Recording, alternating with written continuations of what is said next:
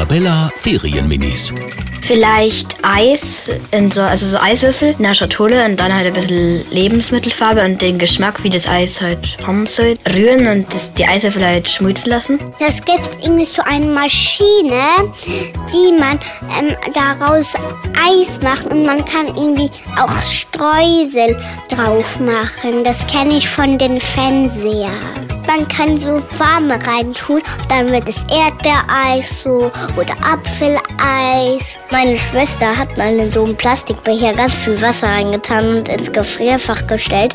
Und da war übermorgen ganz, ganz, ganz gefroren.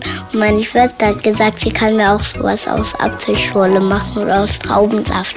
Die Arabella Ferienminis. Jeden Morgen in der Wetterhuber Morgenshow um kurz vor halb sieben.